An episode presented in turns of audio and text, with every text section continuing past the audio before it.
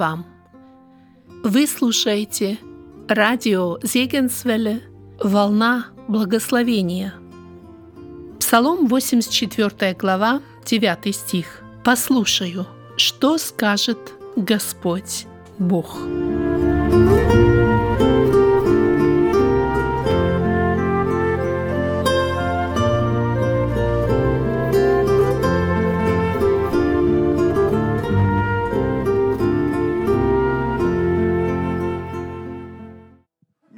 братья и сестры.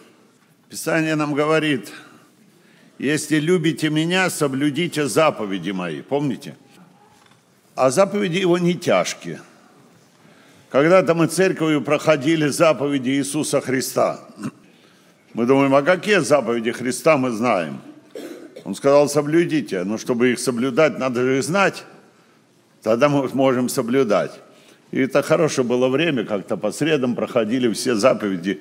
По-моему, 63 или сколько заповедей. Вот те, которые Христос говорил нам что-то делать или что-то не чисто из Евангелий, из четырех Евангелий, мы выписывали и проходили эту заповедь. Ну вот на мою долю досталось обратить внимание на одну из заповедей Христа. Заповеди – это повеление Христа что-то делать или наоборот, что-то не делать.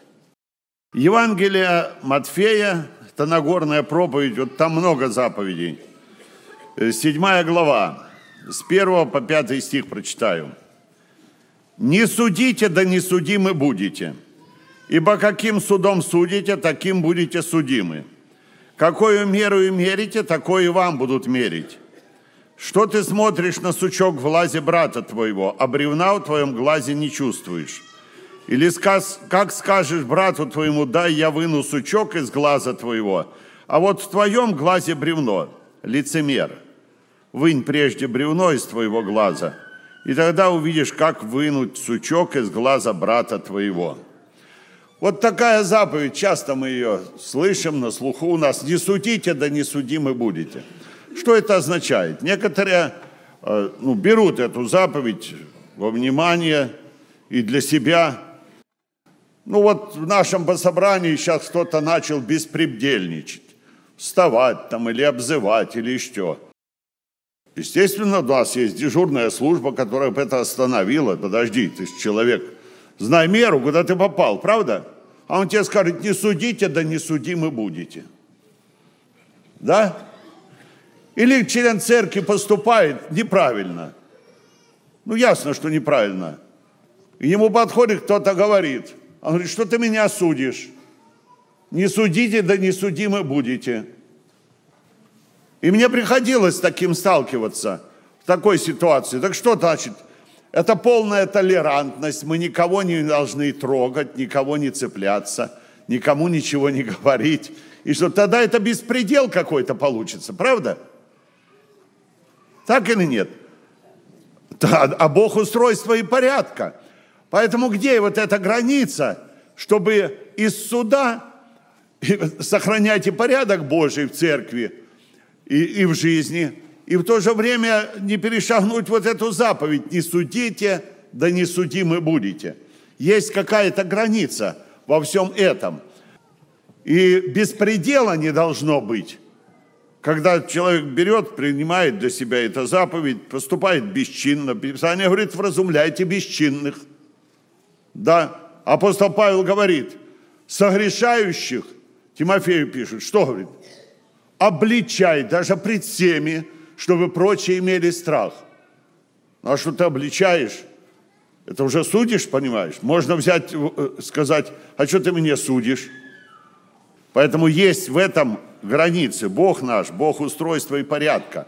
И что имел в виду Христос, когда говорил, не судите, да не судимы будете. Дело в чем, что у нас у каждого есть такая тенденция, ну, о себе думать более, нежели ну, о других. И, или лучше, чем о других. И когда я сужу о каких-то поступках э, ближнего, и имею в виду, превозношу себя, что я лучше над тобой.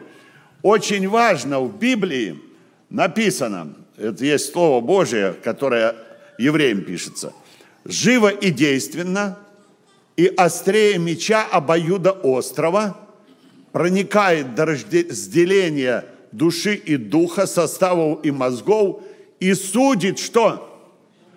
Помышление и намерение сердечное. Вот здесь самое важное. У каждого нашего поступка есть мотивы, которые э, движут мною. Даже когда я кому-то обличаю или говорю. И вот это самое важное, какой мотив у меня? Что мною движет на самом деле? Что двигало тем человеком, который пришел в храм помолиться? Вроде, вроде Богу помолиться. Но он говорит, Господи, ты ж посмотри, я не такой, как прочие люди. Смотри, кто они, грабители, обидчики, или вот этот мытарь совсем сидит. Что ты, я с ним никогда не сравнюсь. Я пощусь два раза в неделю, да, десятину приношу, там тебе все делаю. Ты же имею в виду это, Господи. Себя человек превозносил над другими. Это его был мотив. Гордость его питала внутреннее сердце, и он превозносился над другими. А тот не смел глаз поднять, бил себя в грудь, говорит, будь милостив ко мне, Господи. И вот этот грешник пошел более оправданным – в дом свой, нежели вот этот праведник или самоправедник. Возвышающий себя унизится, унижающий себя возвысится. Такой принцип. Поэтому вот эти мотивы, которые движут. Вы знаете, сейчас, я думаю, все мы жили в Советском Союзе, вот в этих пятиэтажках, кто жил в домах – Обычно там стоят при подъезда две лавочки. Видали так? Подъезд заходит две лавочки. И на этих лавочках сидят бабули обычно. И вот каждого человека, проходящего в этот подъезд, бабули эти перемывают косточки. Каждый пришел. И это делается с таким удовольствием, это жизнь составляет. А моя бабуля смотрела это с балкона – смотрела, а ей это не нравилось. Она, Библия большая, берет Библию под мышку и потихонечку со ступенек, со второго этажа спустится. Я, говорит, вот вам Библию почитаю. Как только с Библии пришла, одна говорит, ой, у меня плита включена, у другой еще что-то, как ветром сдуло этих. Кончилось это удовольствие, потому что тут Библия пришла. Это составляет их жизнь, судить или рассуждать. И обычно более тенденция не о хороших качествах человека. Ну, у каждого у нас есть что-то отрицательное, что-то э, положительное, правда? Но вот почему-то нам больше нравится обычно для человека не о хороших каких-то качествах человека рассуждать, а об отрицательных. Написано слова наушника как лакомство – ну, понимаете, что такое лакомство? Это когда нам жарко, вот тут было, мы мороженое с удовольствием ели. Правда? И вот это лакомство составляет, когда мы о чужих грехах рассуждаем. И вы знаете, и время хватает. И как-то беседа получается, один одно задополняет, и можем часами простоять. И это касается и молодых, и старых, и пожилых – на это удовольствие хватает всего, энергии и время. Мне помнится у пророка Осии в 4 главе написано так, восьмым стихом, «Грехами народа моего кормятся они». Вы знаете, эта болезнь не обошла и церковь Господню. Вот эта болезнь. Я бывал в собраниях, когда небольшие церкви, ну там живут, все друг друга знают значит, собрание закончится, Слово Божье прочиталось, ну, кажется, благодатью закончили, и с этой благодатью пошли домой питаться. Нет. Садятся все на лавочке, а там человек 30, может быть, на лавочке, ну и потом уже вольная беседа. И о чем же вольная беседа? О том, что проповедник только проповедовал? Нет. А вот вы слышали, и начинается беседа. И люди, я смотрю на людей, я прочитал, я помню, было бы в этом собрании, я слушал, мне это как-то не понравилось. Думаю, ну, словом Господним пойти домой и это переваривать в себе. И начинают беседу. Еще могут час сидеть после собрания, не торопятся, в воскресенье некуда спешить, после собрания, вот малой общине. И это с таким удовольствием, что где произошло такое вот, или у каких-то верующих там что-то отрицательное или плохое. И вот тогда вроде как с каким-то облегченным духом выходит, что ну вот, удовлетворили вот эту подвиг. Это болезнь. Это страшная болезнь кормиться грехами народа моего. Она съедает нас. Она уничтожает в нас что все доброе. Потому что мы питаемся не... Хорошо написано, знаете чем? Благодатью укреплять сердца, а ничем, а не яствами. Вот это вот яствы вот эти, которые душу не напитают и дух наш не напитают. Не судите, да не судимы будете. Вот это имел Христос, чтобы вот нас от этой заразы, от этой болезни сохранять. Потому что каким судом судите, таким будут судить и вас. Какой мерою мерите, такой и вам отмерят. Вы знаете, когда-то хам, ну, сын Ноя, посмеялся над своим отцом. Он не совсем приличном положении оказался, этот отец. И он посмеялся над ним. Знаете, как Бог к этому отнесся? Он говорит, проклят Ханаан за тебя, сын. Вот эти народы ханаанские, которые народ израильский с земли, с этой земли ханаанской освобождал, Бог их отверг. И потомкам хватает. Вы знаете, если мы заражены этой болезнью, я наблюдал эту картину. Дети отравленные в христианстве – наблюдал эту картину, которые вот этим питаются, этими яствами, грехами народа моего. Для них удовольствие перемывать грехи, а рассуждать о других грехах, не о своих, а о других грехах. И чем показывая, что я лучше, чем эти люди вокруг, о которых я вам говорю. Это болезнь. Дети кормятся за столом, за обедом, родители. О чем мы говорим с вами – кого мы судим. Я приводил пример. Пришел пресвитер посетить семью. Подходит пацаненок, ему пять лет или сколько. Михалыч, когда ты кончишь собрание затягивать? Пресвитеру говорит. Михалыч посмотрел, все понял Михалыч, он же не глупый. Даже родители при детях перемывают этого Михалыча дома. Чем он вырастет, что он понесет в жизнь? Если бы мы проповеди рассуждали вот дома, когда придем сейчас после собрания за обедом, о чем мы будем говорить?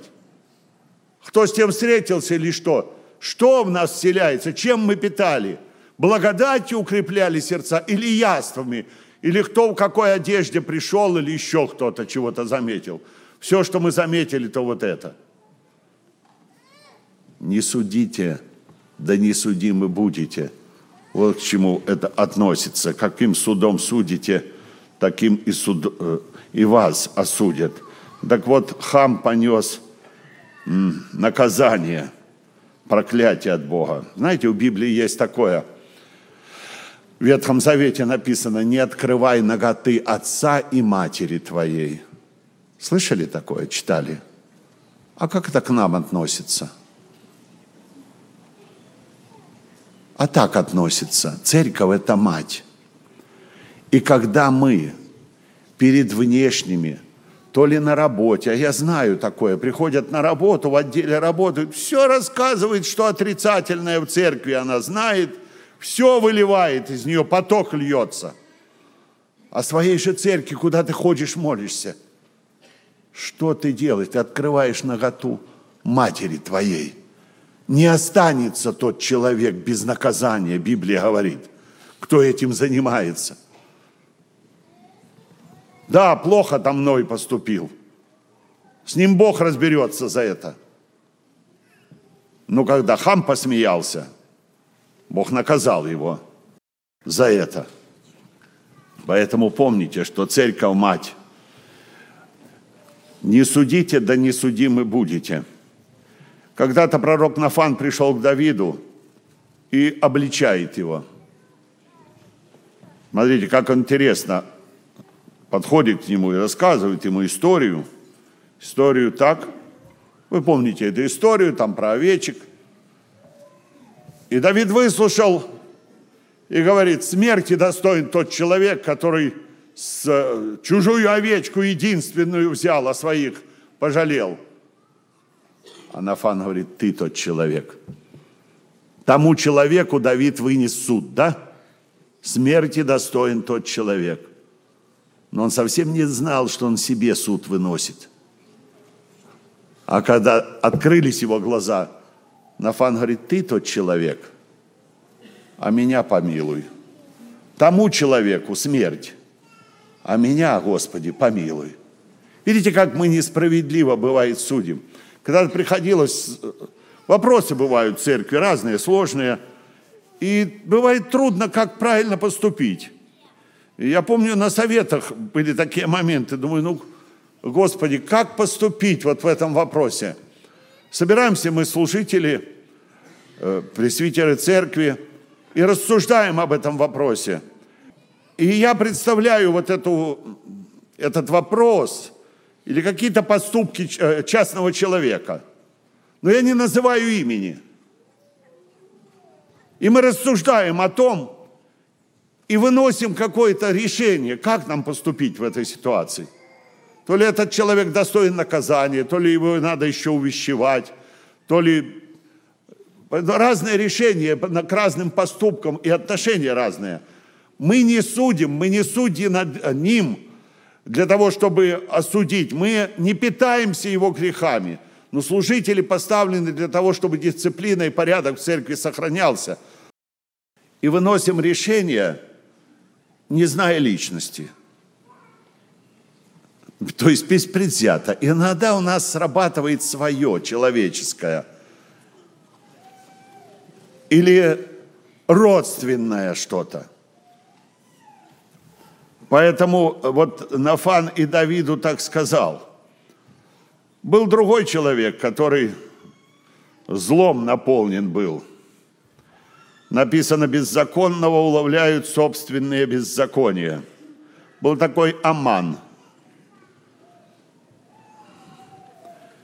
И вот он, вы помните эту историю, книги Исфирь, который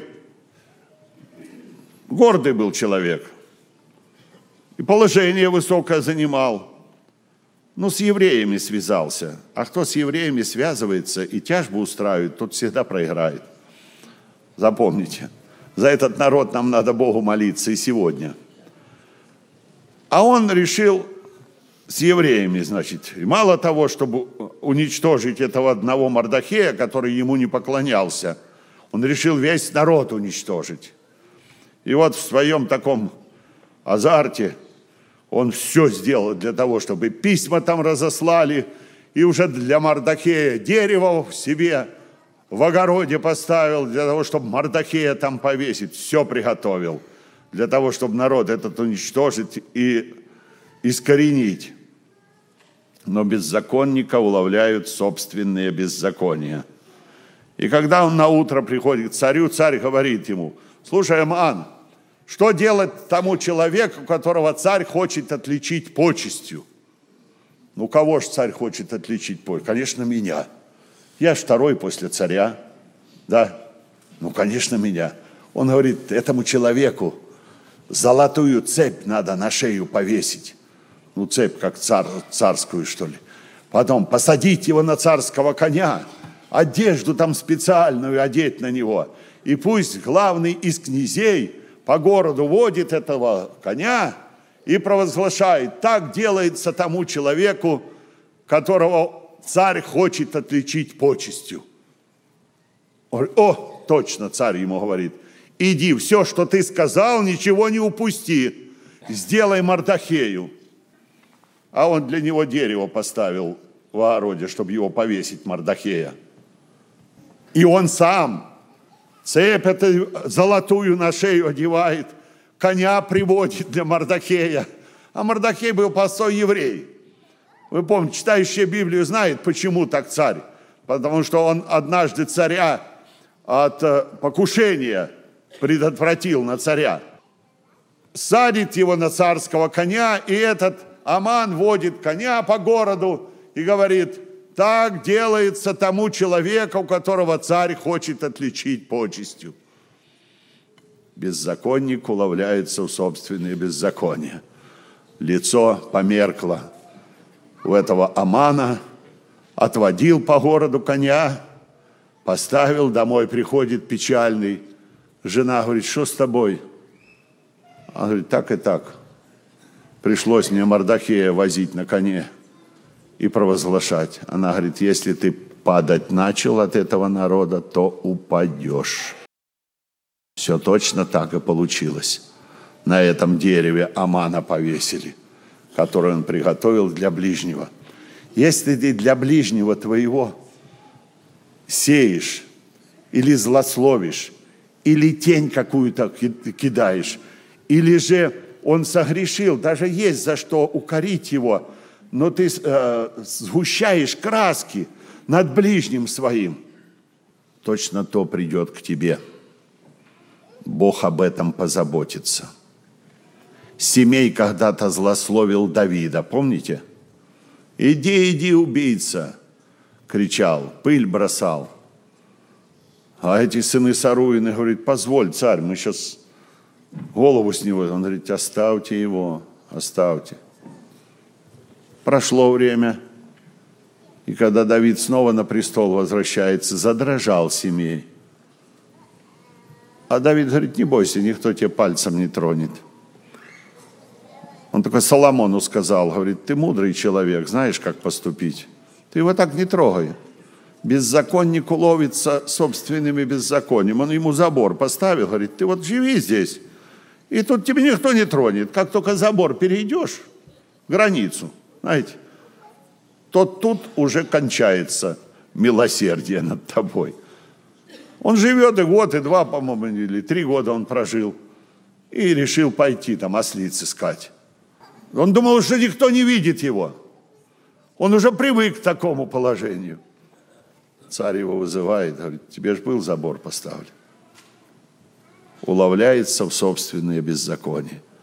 Беззаконник. Вы знаете, в Церкви Божьей разный народ, и святые, и грешные. Вот в собрании по местной церкви, ну правда же? Приближенные приходят, и неприближенные, и вообще грешники сюда приходят.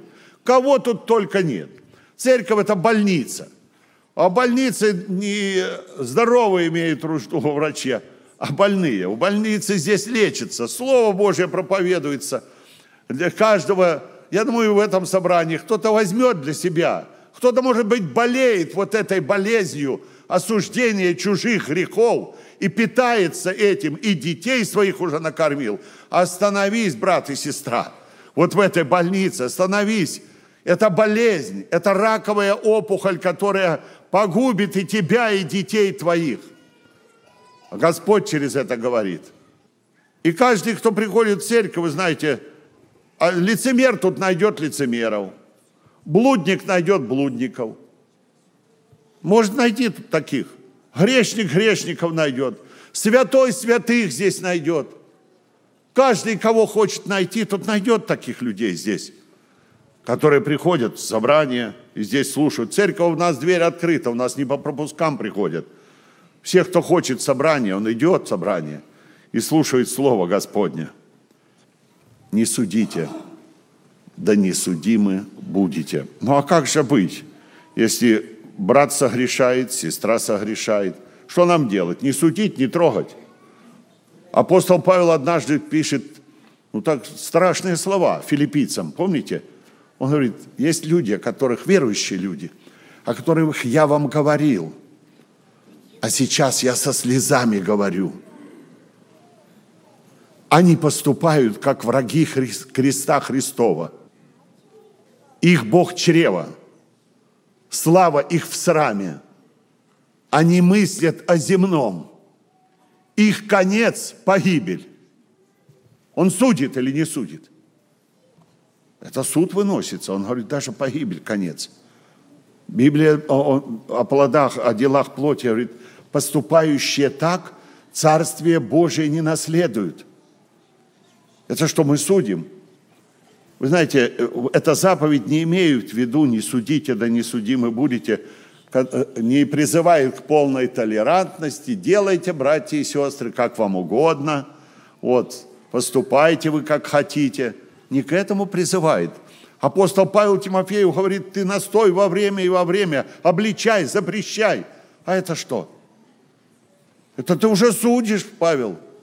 Нет, не судит. Он говорит, я со слезами говорю. Понимаете? Так вот, очень важно, когда мы видим брата согрешающего, нам хочется плакать об этом. Или у нас ехидство какое-то появляется. Одну сестру брат рассказывал, наказывали в церкви за грех сестру. А сидит сестра на лавочке, член церкви, говорит, так тебе и надо. А ее отлучили, ту сестру за грех. А брат как стоял за кафедрой, так и говорит, а тебя, сестра, на замечание за злорадство. Иногда мы злорадствуем над чужими грехами. А Павел пишет, говорит, кто бы соблазнялся, за кого я не воспламенялся – состояние духа нашего на человека, брата моего или сестры, который упал согрешение, упал искушение, неправильно поступает. Что нам надо делать? Молчать, толерантно относиться. Пусть идет, как идет. Не будем судить. Нет, эта заповедь не имеет в виду этого. Написано, пусть молится. Самое первое, когда мы видим кого согрешающего или чужого грех, действительно грех – не рассказывай другим, не разноси. Иосиф, помните, о ком, кому говорил, доносил о нехороших поступках своего, своих братьев? Кому? Отцу, не соседям, Отцу Небесному. Доносите, братья и сестры, на брата и сестру. Пусть Отцу молитесь за него. Если мое сердце не молилось, и я не молюсь, не ходите и не обличайте, ничего у вас не получится. Мы же сразу хочется обличить. Сразу какой-то огонь немножко другой воспламеняется. Павел пишет Галатам, смотрите, его отношение к согрешающему. Он говорит, то несмысленные Галаты. Да? Кто остановил вас не покоряться истине? Я в муках рождения за вас – доколе не изобразится в вас Христос. Смотрите, чувствования какие были к согрешающему Павла. Он воспламенялся, он со слезами говорил, он в муках рождения. Ну, ну мы, мужчины, может, этого не поймем, а женщины это понимают. Что это за муки рождения? Вот в таких муках Павел был. Духом воспламенялся за эти души. Он не судил – говорил, если он говорил, то он со слезами говорил, для того, чтобы мы молились друг за друга, чтобы исцелиться. Вот такие чувствования были у него. Пусть молится. А потом говорит, иди, обличи его, скажи. И скажи так, как Нафан когда-то Давиду сказал. Помните? Я говорил это. Так скажи, чтобы человек сам увидел себя, глаза открыл. Как Христос самарянке говорил. Он не говорил, что ты блудница, ты негодная. Он ей сказал, что ты была пять мужей, этот, этот шестой, он тебе не муж. Она говорит, вижу, что ты пророк. Он открыл ей глаза на ее жизнь. Слова мудрых написано, как гвозди убитые – чтобы у Бога мудрости просить, прежде чем пойти кому-то сказать, для того, чтобы сердце человека открылось. Человек понял, что я тут кому-то нужен, что обо мне заботятся, что меня хотят помочь, что меня хотят исправить, чтобы этот человек понял, иди и обличи его. Он говорит, лицемер для тех людей, которые вот так неправильно обличают и говорят, дай я выну сучок из глаза твоего, а вот в твоем глазе бревно. Он говорит, лицемер, ты сначала своего вырви, это бревно. Это образное, конечно, выражение. Ты себя не видишь. Дальнозоркость у нас. Мы дальше видим, а вот себя не видим. Я ваши лица вижу, а своего лица сейчас не вижу. Понимаете? А все лица ваши вижу. Так и у нас. Вот состояние такое, когда мы судим других или болеем вот этой болезнью, это лицемерием называется. То есть себя не видит, а видит грехи другого или ближнего твоего.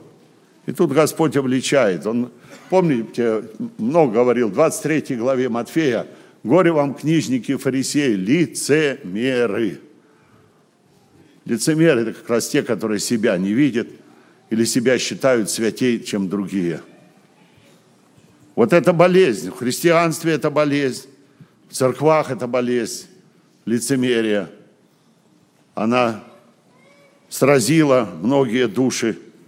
Поэтому э, это тоже такая вот опухоль раковая, которая распространяется и в христианском мире, когда мы себе считаем выше других, когда мы унижаем других, превознося себя над другими. Вот это лицемерная болезнь. Говорит, ты вынь прежде бревно, и тогда ты узнаешь, как вынуть сучок из глаза брата твоего. Мы же знаете, как операцию делают. Операцию делают, заразу внутри какую-то надо убрать, да? Комната стерильная. Перчатки одевают, руки вымывают, чтобы туда заразы никакой-то не принести. И тем более, когда касается с глаз. А мы ж, бывает, с этого глаза грязными руками пытаемся что-то вырвать. У тебя же вот дай, я вырву сейчас.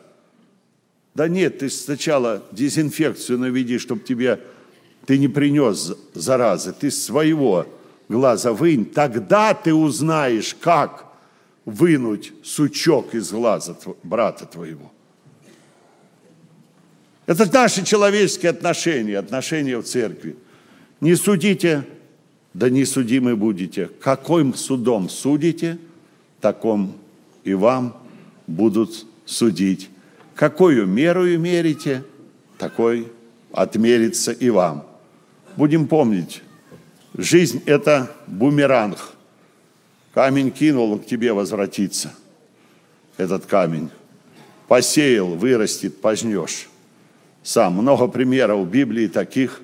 Закон сеяния и жатвы, он остается в силе и на сегодняшний день. Да благословит нас Господь иметь правильное отношение к себе, к ближнему нашему, чувствования, какие были во Христе Иисусе Господе нашим.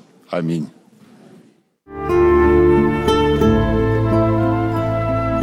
Что скажет Он вам, то сделайте. Иоанна 2.15 Вы слушали радио Зегенсвелле «Волна благословения», город Детмалт, Германия.